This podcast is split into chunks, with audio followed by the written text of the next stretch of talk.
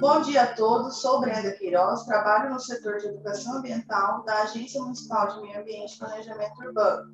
Hoje, no 25º episódio da série O que eu tenho a ver com isso, convidamos o engenheiro civil William Furoneto Santos para explanar sobre o mobiliário urbano instalado na região central aqui de Campo Grande, capital do Mato Grosso do Sul, por ocasião da requalificação da área central com o programa Reviva Campo Grande.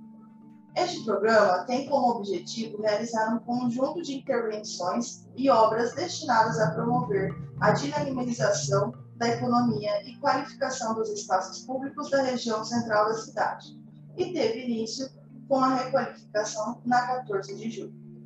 Nosso convidado, o senhor William Frulamento Santos, é engenheiro civil, servidor da Subsecretaria de Gestão e Projetos Estratégicos, SUGEP, a qual coordena o Reviva Campo Grande.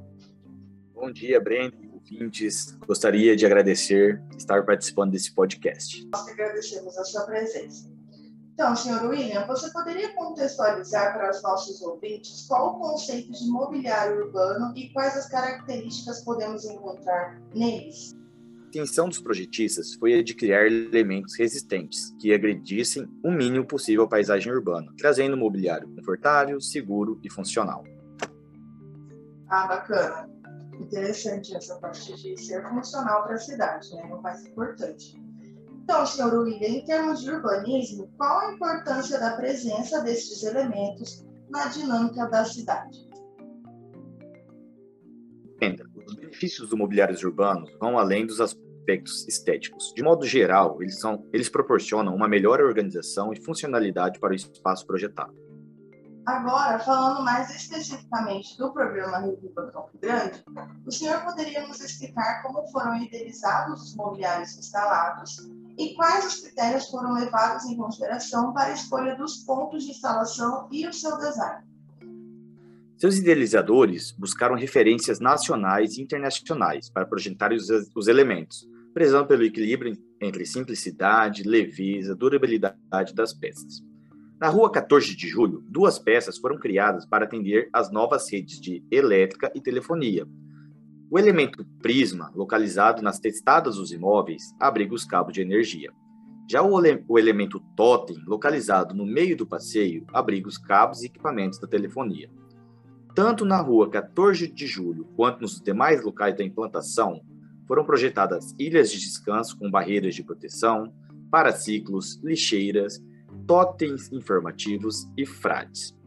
Quanto aos critérios que foram levados em consideração, a gente pode falar que os mobiliários que atendem às questões de elétrica e telefonia foram dispostos conforme a necessidade técnica. Já as ilhas de descanso e, demais, e os demais elementos foram locados de maneira uniforme ou em pontos de maiores acúmulos de pessoas é, esse mobiliário para pontos de, de, descanso vão fazer uma grande diferença para o pessoal do centro, né? Então, senhor William, em sua opinião, quais são os grandes desafios para a implantação e a manutenção de mobiliários urbanos? O que pode ser feito para que estes elementos tenham maior vida útil? Ao meu ver, um dos desafios é fomentar o senso coletivo sobre a correta utilização dos mobiliários em espaços públicos, o envolvimento da sociedade é fundamental para a construção coletiva do espaço e dos elementos que o contemplam. Isso fortalece a relação entre espaço e pessoa, o que se reflete no bem cuidar do, dos locais, pois estabelece o senso de pertencimento. É, sobre o que pode ser feito para que esses elementos tenham uma, tenham uma maior vida útil, eu acredito que o primeiro passo é a escolha correta dos materiais que compõem o mobiliário. Para cada local, se deve pensar no elemento mais adequado, levando-se em considerações diversas variáveis. É, o segundo passo é conscientizar o cidadão a preservar o bem público, né, estimular a consciência coletiva e o senso de pertencimento, na tentativa de se evitar o vandalismo. E, em último lugar, a manutenção periódica, visando prevenir os desgastes precoces dos elementos. É a parte da conscientização e sensibilização da população para que tenha esse sentimento de pertencimento daquele local, né? É a parte mais importante, para que, até porque todo esse bem também é nosso, né? Não é porque a prefeitura está fazendo que é da prefeitura, né? é, um, é um negócio que é para nós usarmos e então nós temos que cuidar. É, a requalificação da Rua 14 de Julho, entregue no ano de 2019, proporcionou uma transformação na via, com adição de mobiliário urbano, calçadas mais largas e acessíveis, paisagismo e também com o embutimento da fiação.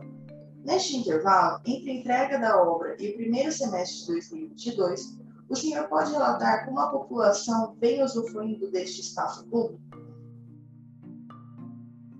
A população aprovou a revitalização nos espaços da Rua 14 de Julho. É visível o aumento do número de frequentadores nas calçadas e no comércio. É claro que durante a pandemia o comércio sofreu com, uma, com um baixo índice de vendas, porém o movimento nas, na Rua 14 de Julho não parou.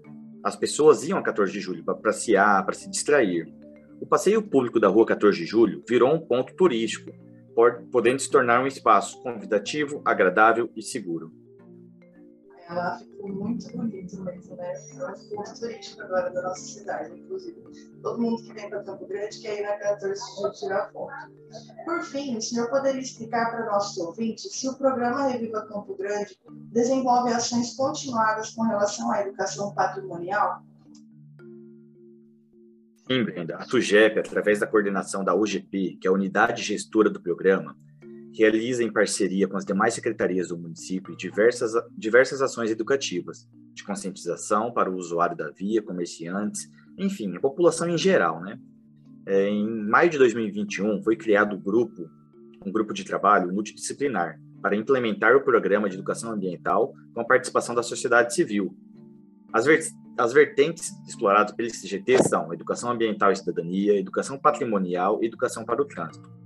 As intervenções ocorrem nos locais de obras ou em pontos estratégicos indicados pelo GT. São realizadas apresentações lúdicas e abordagens sociais, que, que ocorrem também com a distribuição de panfletos de cunho educativo.